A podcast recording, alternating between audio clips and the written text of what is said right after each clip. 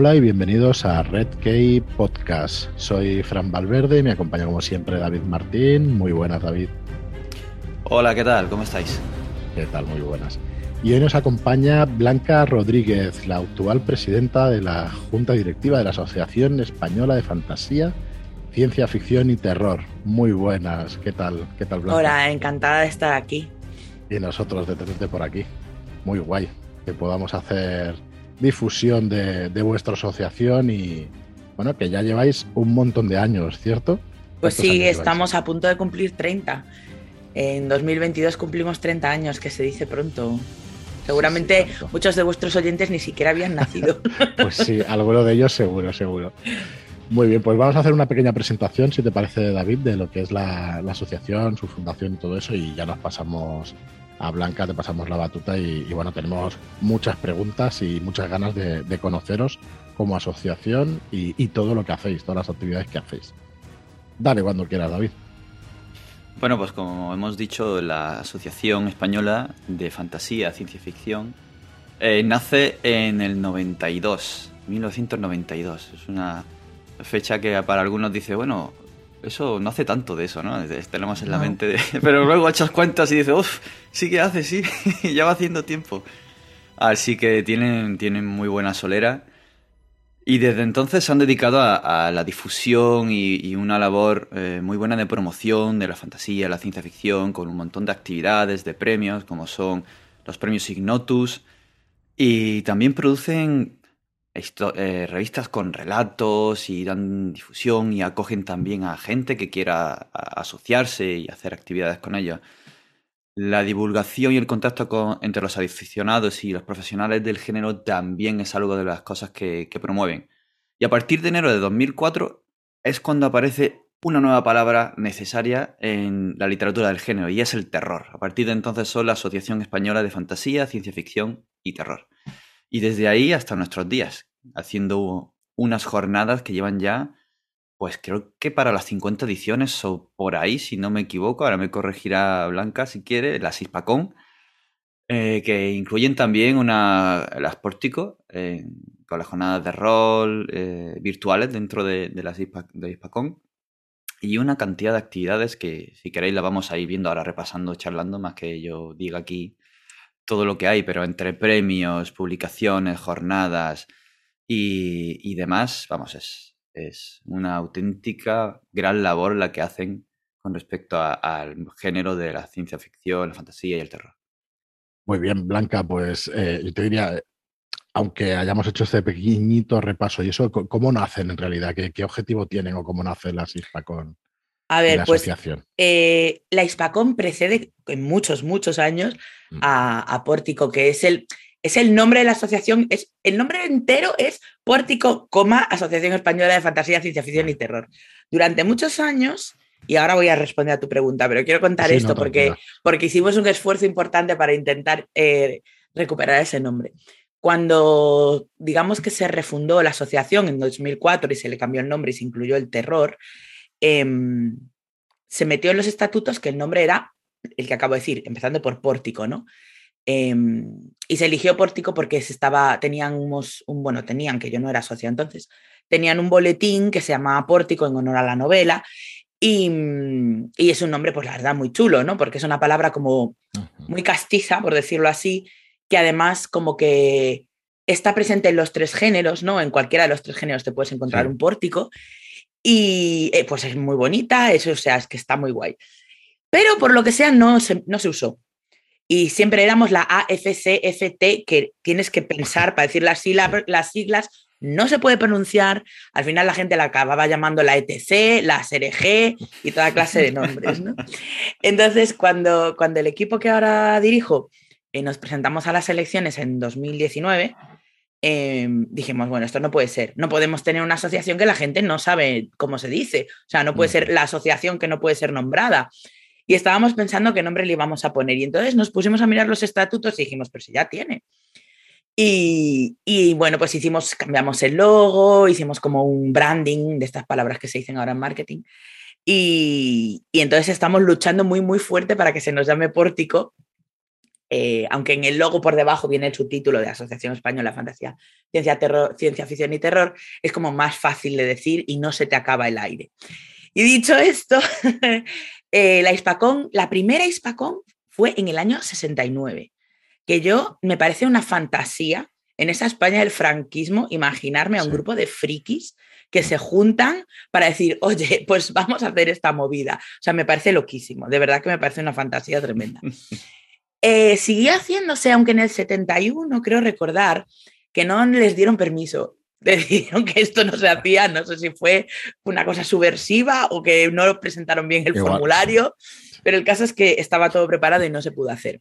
Se siguió haciendo hasta el 80, 81 y hubo ahí un parón de 10 años. En el 91 sí que ya se volvió a hacer y a partir de ahí nace Pórtico y aglutinando un poco lo que se llamó un poco la era dorada del, género en España, eh, con la gente de la terma y todo eso. Pero claro, a ver, aquí todos no somos millennials los presentes eh, y nos acordamos de lo que era ser friki en los 90.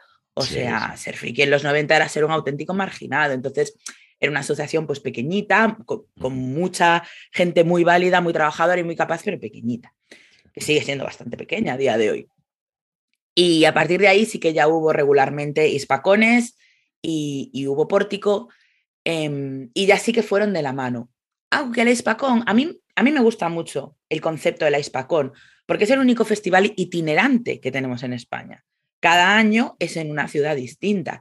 Y eso está guay porque se acerca a la gente. La gente no tiene todo el mundo dinero para andar yendo de festival en festival, ¿no? Y está, creo yo, muy guay que el festival se acerque a ti y intentamos moverlo por toda España. Lo que pasa es que es un poco como, es como un poco como Puerto Rico, que es Estado libre asociado,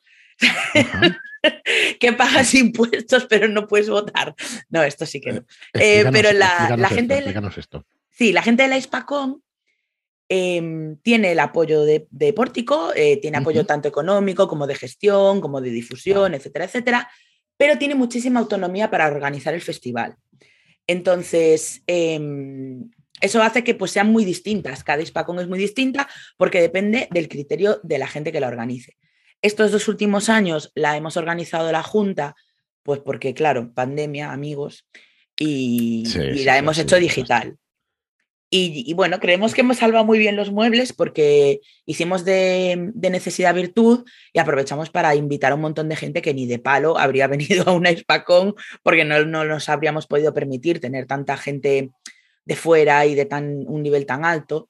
Por ejemplo, este año hemos tenido a Shana Maguire, hemos tenido a, a, Joe Walton, a PJ Clark, a Silvia Moreno, ¿cómo es? Moreno García, me parece, eh, bueno, un montón de gente, un montón de gente. Hemos tenido 230 invitados, que es una locura. Sí, y, otra cosa, Blanca, que es que alcanzas otro tipo de público distinto. Yo no os conocía y a través de esas jornadas pórtico online, eh, bueno, conocí enseguida. También es verdad que porque nosotros tenemos otra editorial paralela, hermana, digamos, pero que somos las mismas personas, que es Shadowlands, que es de, mm. de, juegos de rol.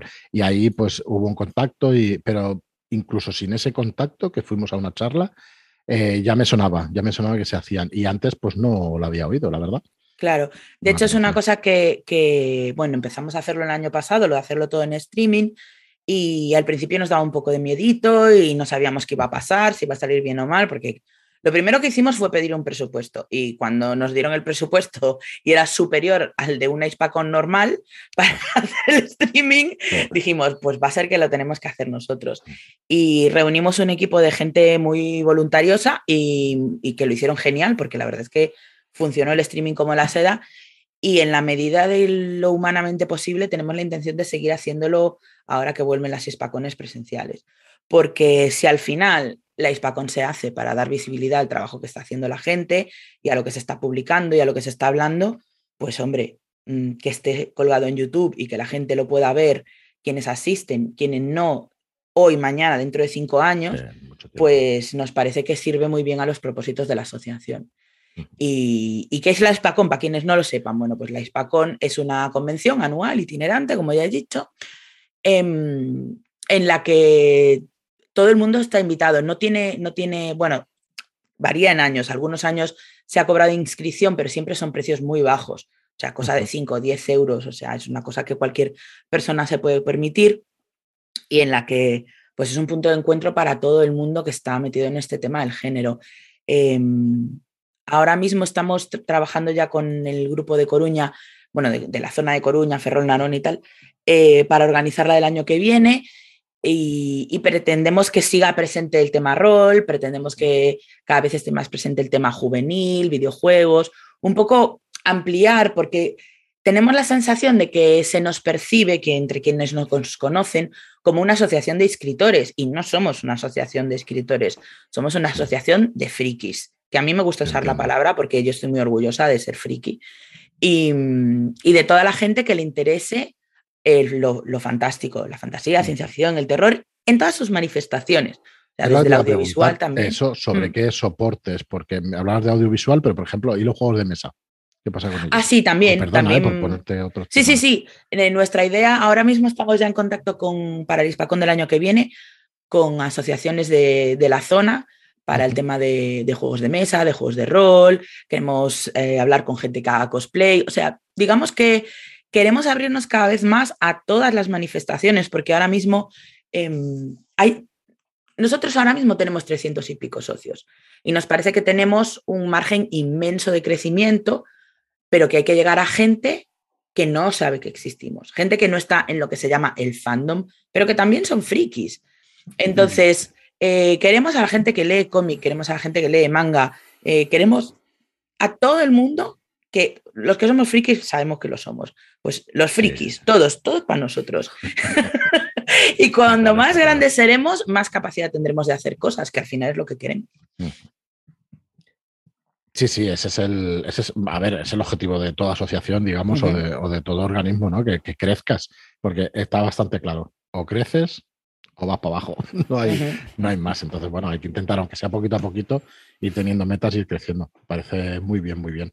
Pero em, se quiere eh, aglutinar gente y se cree, entonces, ¿qué, bueno, te voy a preguntar claramente, ¿qué se le da a cambio? ¿Qué es lo que promovéis? ¿Cómo, ¿Qué es lo que realmente son las bases de la asociación? Vale. Em, primero te voy a contar un poco lo que son las cuotas para que la gente lo sepa. Eh, tenemos tres tipos de cuotas, ¿vale? Tenemos la cuota general, por así decirlo, la normal, entre comillas, que son aproximadamente 42 euros anuales. Em, la cuota reducida, que son 15 euros, y ahora explicaré la diferencia. Y la cuota para personas que pertenecen a asociaciones afines, que ahora me pillas, pero son 30 y pocos, 32 o una cosa así. Em, por ejemplo, la gente que está en la Tolkien, la gente que está en Terbi, la gente que está en la plataforma Adictos a la Escritura. Bueno, tenemos una serie de asociaciones, la, castellano-leonesa, que son asociaciones afines y que las personas que están ahí pues tienen como un descuento en nuestra cuota. Em, ¿Qué te da la cuota? Bueno, Mm, queremos hacer muchas más cosas, pero lo dicho, entramos en, la, Junta en el peor año posible, que fue 2020. Veníamos con un montón de proyectos que íbamos a hacer y de repente, no se pudieron hacer.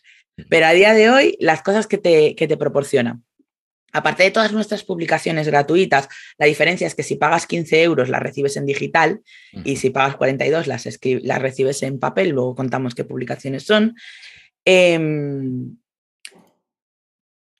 lo importante es el apoyo, ¿no? Perdona, Blanca. Sí. Lo importante es el apoyo que hace, que hace esa, esa persona, esa asociada. Claro, es que eso es, eso es, un poco lo que iba a mm, decir. Mm. Eh, recibes un montón de publicaciones, eso desde luego, pero, pero nosotros mm, queremos fomentar como el asociacionismo, o sea, no es solo lo que te aporta la asociación a ti, sino lo que tú aportas a la asociación, ¿no? Mm. Y, bueno, esperamos que algún día tengamos suficiente eh, base como para tener personal contratado, pero ahora mismo todo el mundo que trabaja, o sea, que está en la asociación y que hace posible estas cosas, somos voluntarios.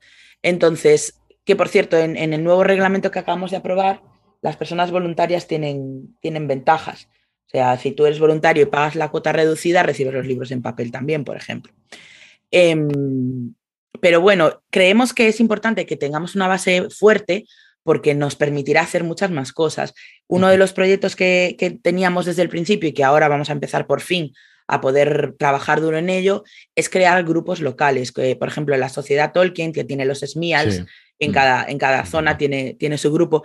Y los grupos locales mm, tendrán su propia planificación de actividades que nosotros apoyaremos, lógicamente, la Junta, quiero decir, y la asociación eh, como, como asociación, y que eso es lo que crea el caldillo, ¿sabes? Eso es lo que hace el refrito de que se crea, de que se cree eh, asociación, de que seamos una asociación fuerte y que se perciba lo que hacemos y dónde estamos y qué cosas estamos haciendo. Y para eso, lógicamente, necesitamos tener socios, ¿no? Entonces, ¿qué te va a aportar Pórtico? Pues te va a aportar el respaldo de una asociación cada vez más grande, cada vez más fuerte y cada vez más visible para que eh, tengas contacto con otras personas afines a las que les interesa tu movida. Si escribes, si dibujas, si haces cualquier tipo de actividad, haces juegos de rol, lo que sea, vas a tener detrás una asociación fuerte que te va a poner en contacto con otras personas, que te va a ayudar a promocionar tus cosas. Entonces, eh, al final es un poco qué podemos hacer entre todos, ¿no? La asociación la hacemos entre todos, no somos el Ministerio de Fomento. O sea, está claro, mm, está claro. Mm. Muy bien, Blanca, pues muy, muy, muy interesante. Pues yo si quieres podemos pasar a, ese tipo de actividades y por lo menos a, estas últimas charlas, si quieres el, último par de años donde habéis hecho esas charlas, qué es lo que contienen estas ISPATCON y, pasamos si quieres también al tema de los premios y todo eso, que al final no deja de ser buscar un reconocimiento, ¿no? O darle o, tener un altavoz para que esas obras se conozcan, ¿no? Y, y que se vean cada vez más y que se consuman y, bueno, hacer esta difusión ¿no? de nuestro hobby, iba a decir, sí, sí, de nuestro hobby, ¿no? De todo lo que tiene que ver con el friquismo, como decías. Mm. Es que está muy relacionado. y es que como lo veo siempre como canales que se comunican muchísimo y dices, bueno, Wargame, ¿qué tiene que ver? Joder, pues muchísimo, ¿no? Pero con la historia también un poquito, pero con el tal, ¿sabes? Y está todo como vinculado y bueno, uno se decanta más por una cosa y por otra, pero hay como una base en común ahí. Y perdona, ¿eh? que me enrollo. no, no, no, para nada. Pero... Eh, pues a ver, eh, si, te parece, hablamos de los premios. los Ignotus, que son nuestros premios principales, aunque tenemos más y luego hablamos de ellos, em, nacieron con la asociación y, y si no me equivoco, a lo mejor me equivoco, pero si, si, es así es porque es un premio muy pequeñito. Eh, somos los únicos premios populares que, tenemos en España. Un poco seríamos, aunque no funciona exactamente igual, un poco análogos a los Hugo, ¿vale? Entonces, eh, tiene dos fases la votación.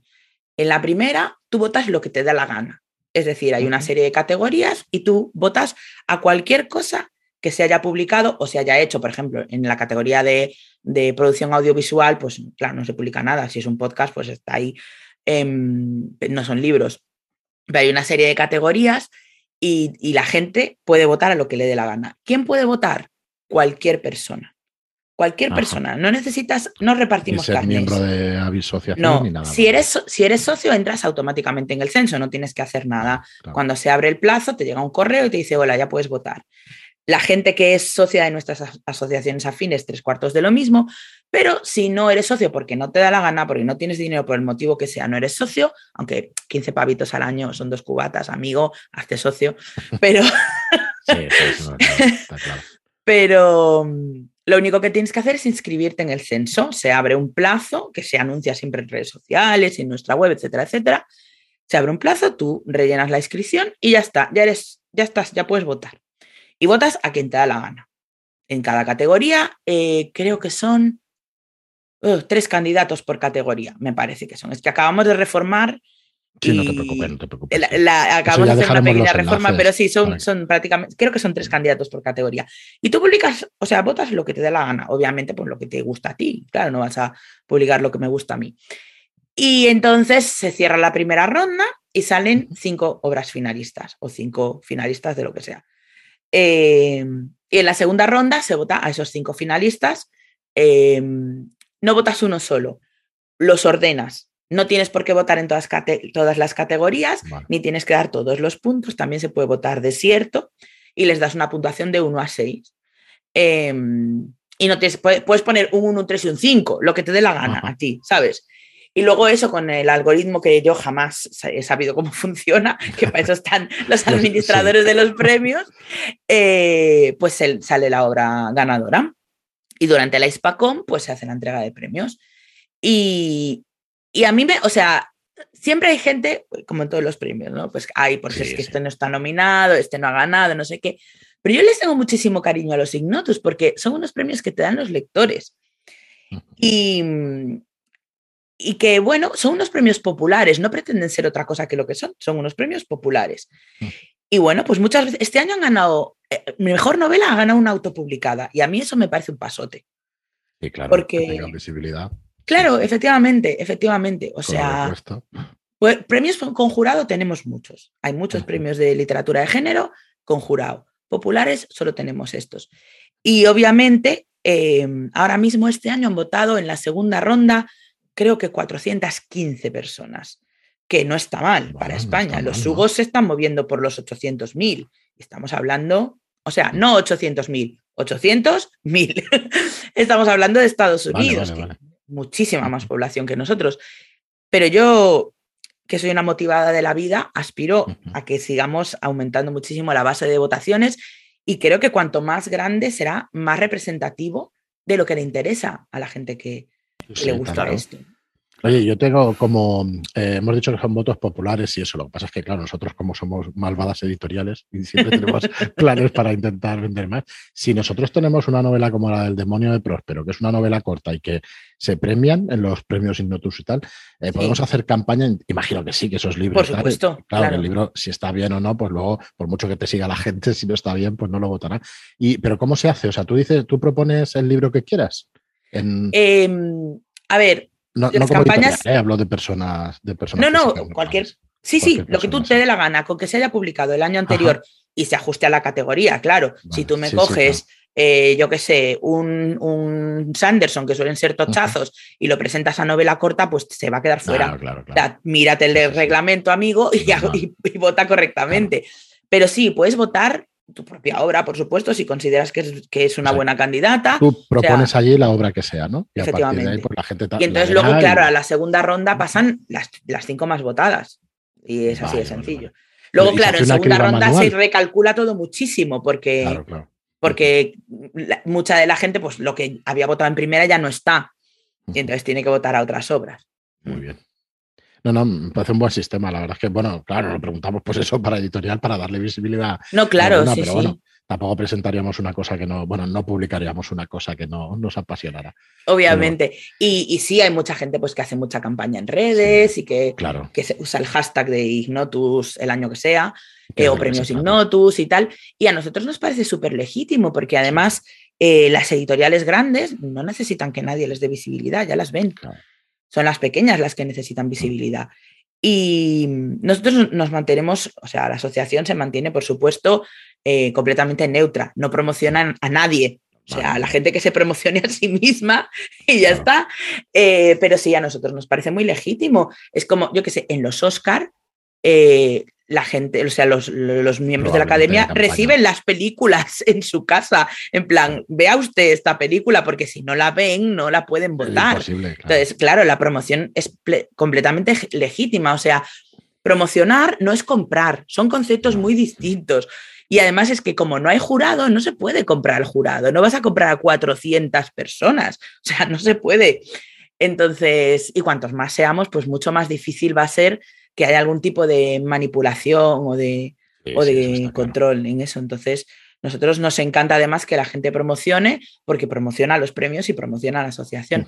De hecho, este año, eh, Crononauta, que publica la ganadora de novela corta, eh, al día siguiente puso en la próxima reimpresión pondremos en portada ganadora del premio Ignotus. Y a nosotros eso es lo que nos da la vida, porque porque queremos que la gente esté orgullosa de sus ignotus. Es que un premio al final lo que se da es para, para, bueno, para que, para que se dé visibilidad a esa obra y para que tenga, digamos, autoridad, ¿no? Decir, oye, pues si ganan los ignotus significa, es un sello de calidad, que no me salía, ¿no? Es un sello de, realmente calidad y eso te aumenta las ventas, que es lo que se persigue también con los premios, dar visibilidad y claro, eh, como consecuencia aumentar las ventas, ¿no? Pero está todo tan ligado que es que, vamos, es indivisible. Claro, de hecho este año, y esto fue una propuesta del que fue hasta justo ahora eh, vicepresidente Pep Burillo, eh, les hemos copiado la idea a, los Hugo. Y es que mm, los finalistas de los Hugo reciben un pin que no se puede comprar ni se puede encontrar en ningún sitio porque es exclusivo de los finalistas de los Hugo. Y nosotros hemos hecho un pin de los Ignotus que este año enviaremos a, los finalistas y que pueden lucir orgullosamente su pin de, haber sido finalistas de los Ignotus.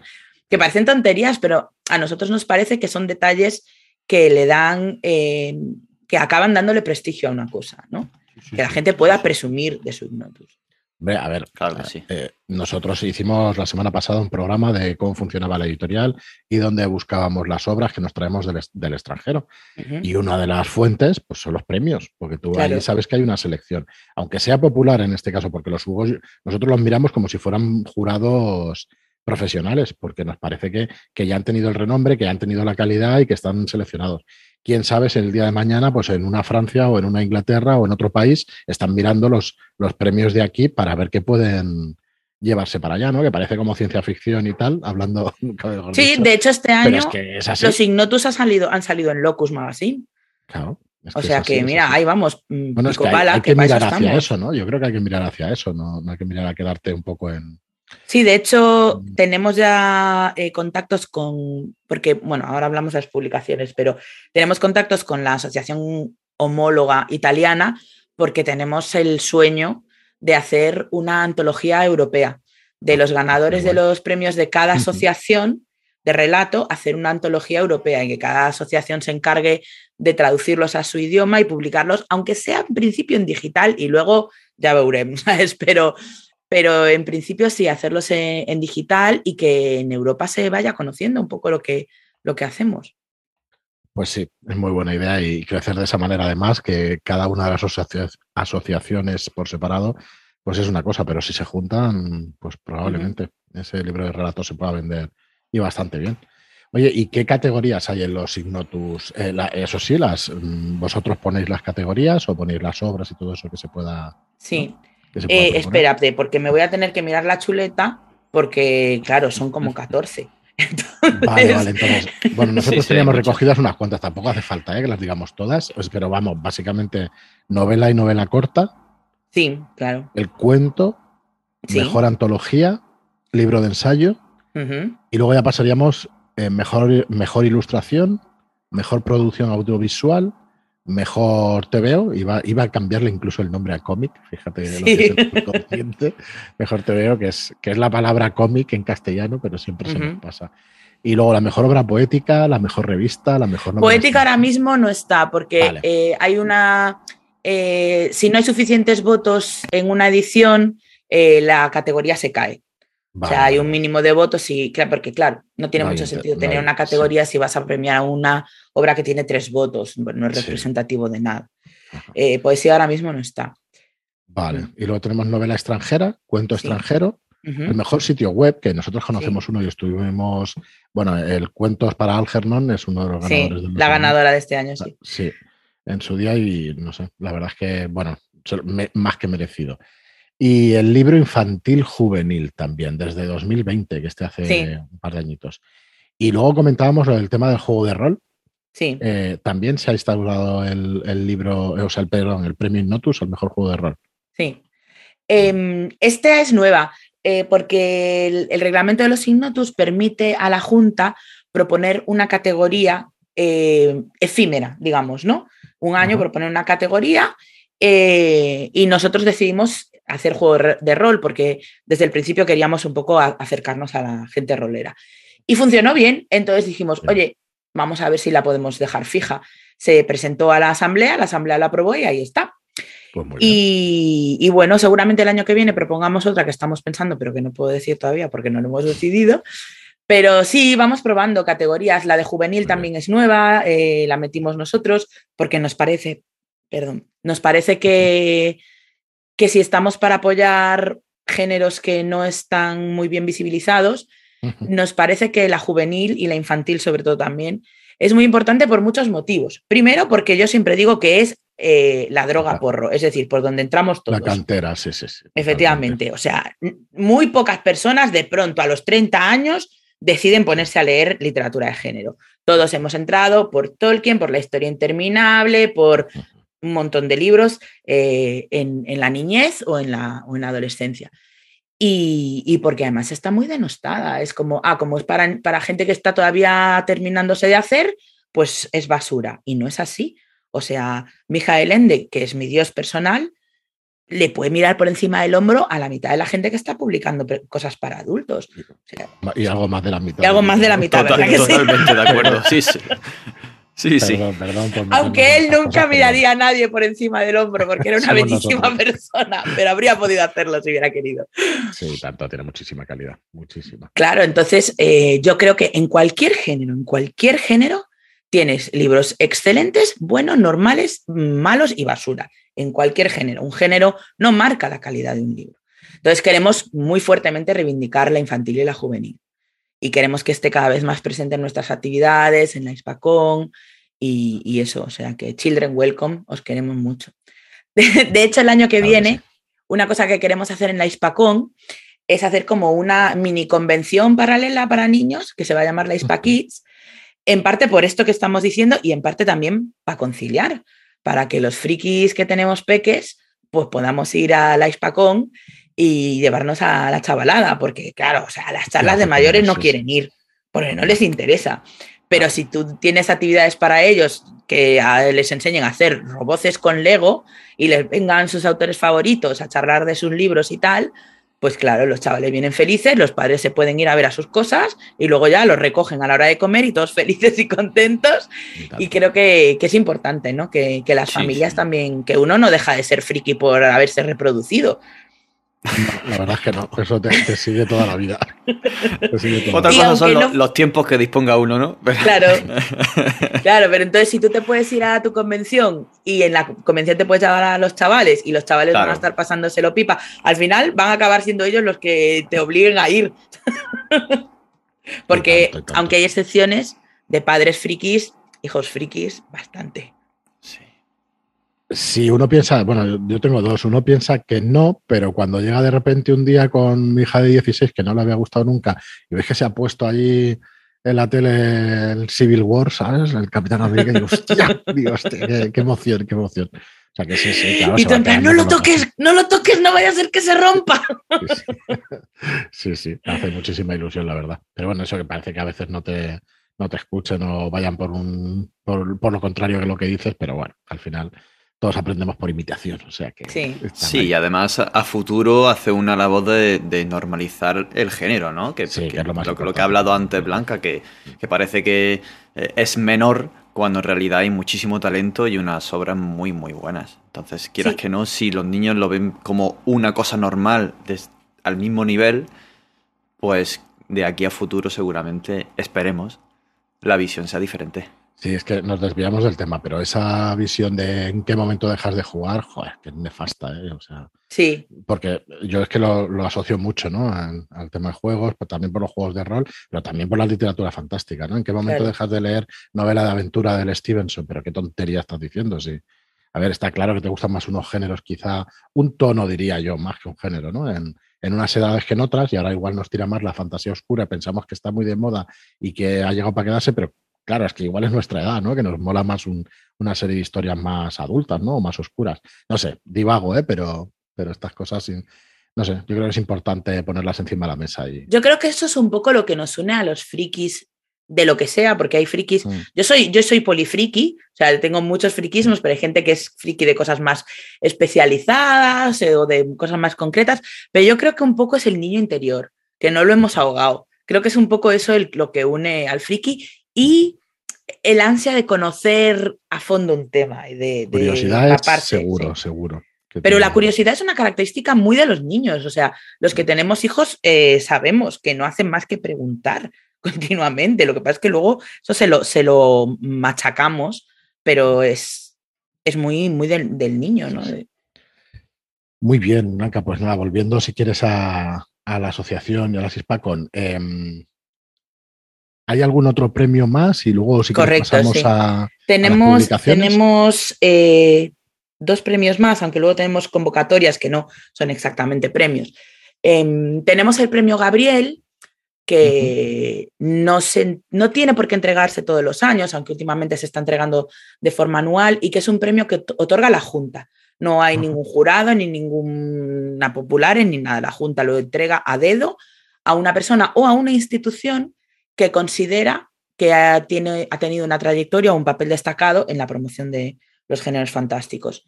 Em, el año, este año, por ejemplo, se lo hemos dado a Teresa López Pelliza, que es una académica de lo friki, y eso nos parece maravilloso. O sea, que una persona esté dedicando su vida y su carrera a, a llevar la literatura de género a la academia, a la universidad, eso es una labor muy importante, es muy importante, porque siempre ha estado la academia de espaldas a lo nuestro.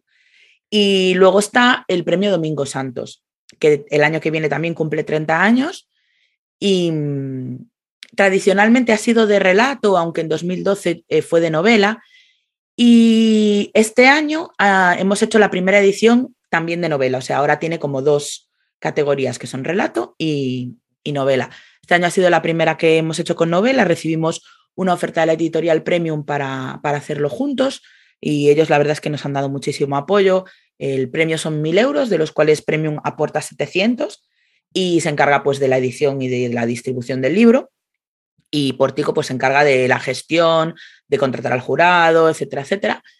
Y, y ha sido muy exitoso. O sea, nos han sepultado en novelas y, y la, la, Junta leyó todas las, que, las, las, las, finalistas, por así decirlo, y la verdad es que pobre jurado, ¿eh? porque había muy, muy buen nivel, muy buen nivel. La ganadora fue la, la, presidencia de Marta Quintana, de un caballero argentino que se llama Jorge Prinzo, y que era su primera novela, y esto nos parece maravilloso, mm. porque, hombre, sí queda muy bien que gane el premio una persona que tiene una trayectoria y que tiene un nombre, pero a mí en verdad me parece mucho mejor que los premios sirvan para descubrir talento. Y, es librazo. Estoy, yo estoy deseando que salga, tiene que estar ya a punto de salir porque la portada está, o sea, tiene que estar a puntito a puntito si no ha salido ya. Y nada, el año que viene pues repetiremos. Y, y el de relato este año lo ha ganado Ricardo Montesinos eh, con un relato que se llama Lo que somos, que yo no lo he leído todavía, pero, pero me han dicho que es puro sentido de la maravilla y eso siempre es bien. Y bueno, también hemos recibido yo, casi 300 relatos. Y, y, nombres que yo no los puedo decir porque, claro, hay plica. los nombres de, los finalistas yo no los puedo decir porque hay plica y no sabemos si la gente los quiere usar luego para otro concurso o lo que sea, pero gente de mucho nivel, ¿eh? de mucho nivel. Pues fíjate, muy buena noticia entonces. De, Eso es buena salud, síntoma de buena salud del género y del premio, por supuesto, de la asociación mm. y de todo lo que hacéis. Muy bien, pues si quieres podemos pasar a las publicaciones que hacéis y esta que decías de las revistas y todo eso. Nos decías que, que, hay versiones digitales y hay eh, versiones también impresas. Sí. Vale, las publicaciones, eh, las publicaciones nuestras están todas en digital. De hecho, estamos intentando hacer arqueología para intentar poner en digital hacia atrás, hacia atrás todo lo que podamos. Em, pero está costando. y, vale, vamos por, vamos por partes. Tenemos visiones, que empezó llamándose visiones propias em, y empezó también con la, con la asociación. Claro, el panorama editorial que tenemos ahora no tiene nada que ver con el panorama editorial que había en el año 92. No existían toda la plétora de editoriales pequeñas independientes que hay ahora, que me parece maravilloso que las haya. Y la gente no tenía dónde publicar. Es que sencillamente no había dónde publicar. O sea, no, no había prácticamente nadie que publicase género en español. Y mucho menos de producción nacional, porque traducciones, pues bueno, pues vas trayendo, pero, pero entonces se creó eh, esta antología que se llamaba Visiones Propias, porque cada año lo, la, la seleccionaba una persona eh, de renombre y era pues como su visión. esa persona decidía de los relatos que llegaban cuáles eran los mejores. Y estaba inicialmente orientada a personas que no hubieran publicado, que no tuvieran nada publicado. En 2015, creo recordar que fue, se cambió el reglamento y, se permite a gente, a cualquier persona, siempre y cuando no haya publicado en el Visiones, que ahora se llama solo Visiones, em, el máximo son tres veces. Em, y este año también hemos recibido una locura de relatos, yo ya ni me acuerdo, yo qué sé, creo que también cerca de 300. Em, no, espérate. En el Domingo Santo fueron más de 400. Lo que estuvo cerca de 300 fue el Visiones. Y cada año los, selecciona una persona o un grupo diferente. Em, y puede, eh, los seleccionadores pueden ponerle tema o no ponérselo. Este año, por ejemplo, ha sido los viajes en el tiempo, el año pasado fue la libertad de expresión. y, nada, em, se seleccionan 10, 12, 13 relatos en función de la longitud de cada relato, claro. Y se publica, esta antología se publica en digital y se publica en papel, la reciben todos los socios y además se puede comprar. Eh, como no tenemos distribuidora porque somos una asociación sin ánimo de lucro, ah. eh, se puede comprar en Cyberdark. Si alguna eh, em, librería está interesada, nosotros les podemos mandar ejemplares, pero ahora mismo se puede comprar en Cyberdark nada más. Y además se publica un relato traducido del italiano de la asociación italiana de la que os hablaba antes, que se llama eh, RIL. El nombre entero me encanta, es Riflessi di, Riflessi di Luce Lunare, que es reflejos de luces de luna, y me encanta, o sea, qué nombre más poético. Y a su vez eh, se selecciona uno de nuestros relatos para que se publique en italiano en su antología. Y esto nos parece como muy bonito y de ahí de hecho surgió la idea de hacer una antología europea, ¿no?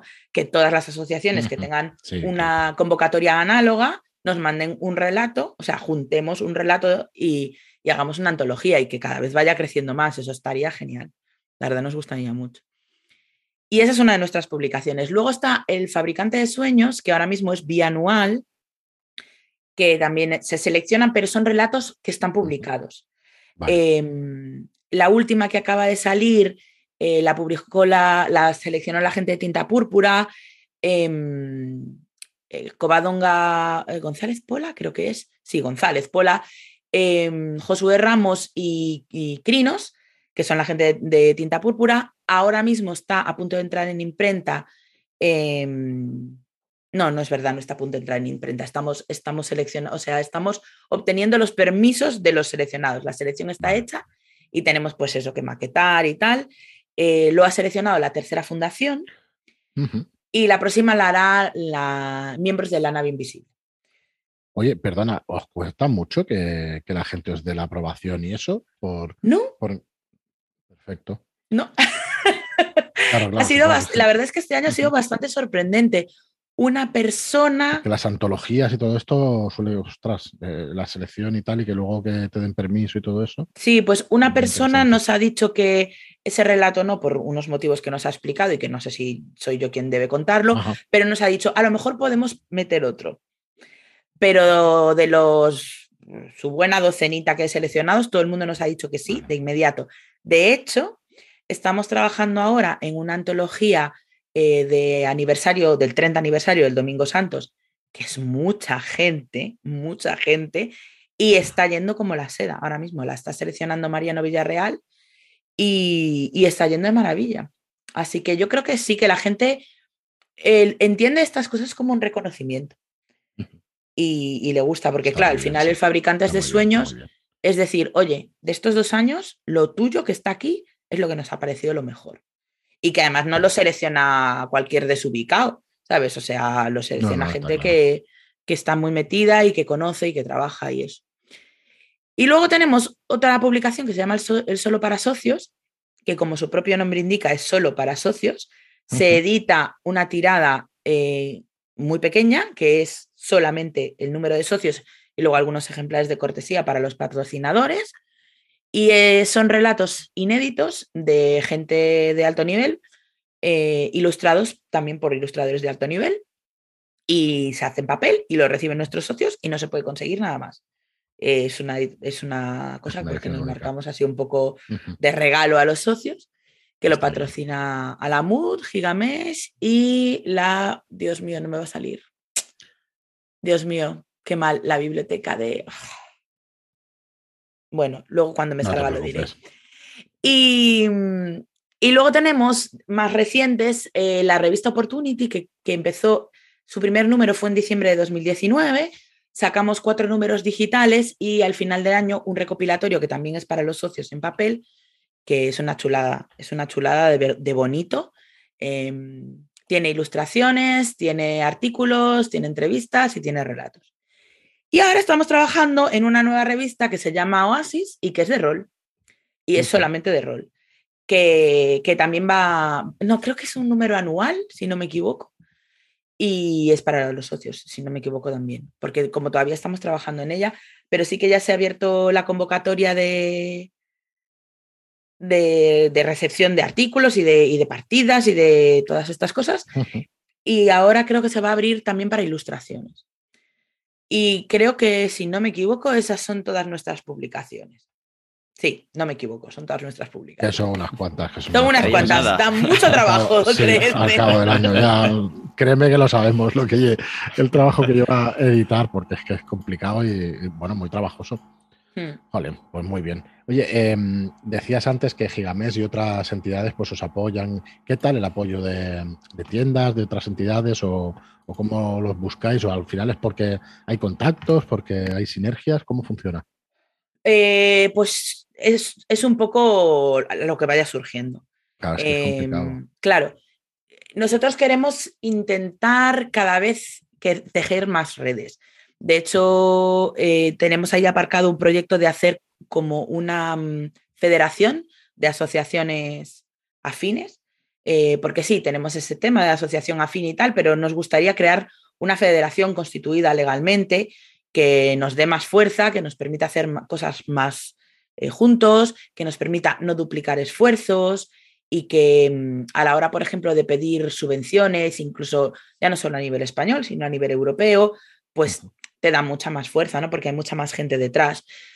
Pero otra cosa que queremos hacer, por ejemplo, para los socios es eh, conseguir, como entre comillas, tratos especiales, pues en editoriales, en tiendas de cosas de las que nos gustan a nosotros, eh, en todo tipo de mm, negocios o de asociaciones o de instituciones, conseguir, pues yo qué sé, pues descuentos o promociones o lo que sea. Y eso es una cosa que vamos a intentar empezar a currar en ello este año. Pero la verdad es que estamos obteniendo respuesta muy positiva a todo lo que proponemos. Claro, es que me dices eso y, perdona, ¿eh? me dices eso y, pues, un pequeño descuento y tal como editorial y eso, porque pertenezca a la asociación, porque estés enterado. Vamos, a nosotros es interesante.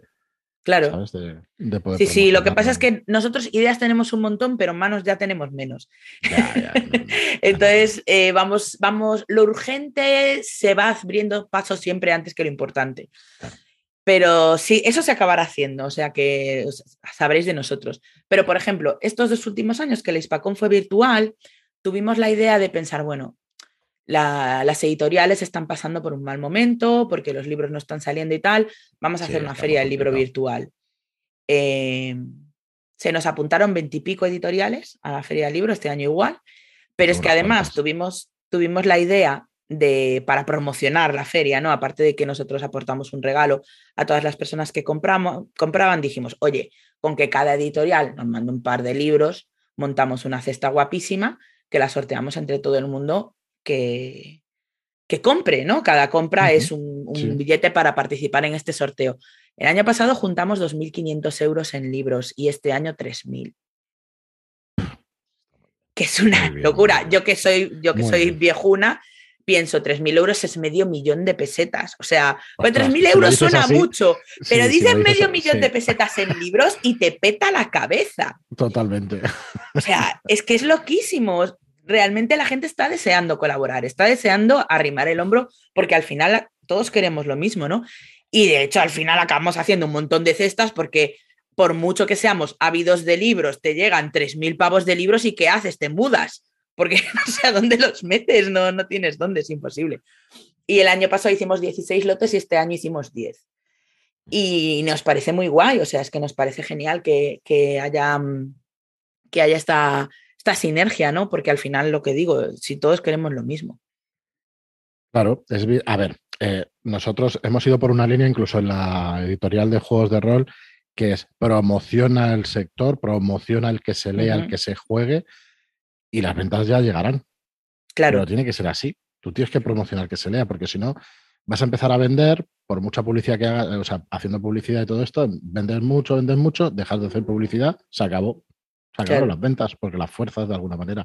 Y cuando haces afición y haces que la gente lea, es por completo vocacional, ¿no? Es por, por, por completo por interés. Así que Sí, sí, me parece. Y, y, lo mismo pasa con las jornadas de rol. Empezamos el año pasado eh, con las jornadas Pórtico, que fueron simultáneas a, a la mm. Ispacón y la verdad es que hemos tenido muy buena respuesta tanto del público como de los patrocinadores.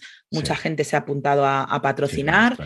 y mm, las cifras aquí las manejo mucho menos porque el equipo de rol funciona de manera bastante autónoma y, mm, y, sin embargo lo de la feria yo he estado metidísima en la organización, pero que sí que muy guay.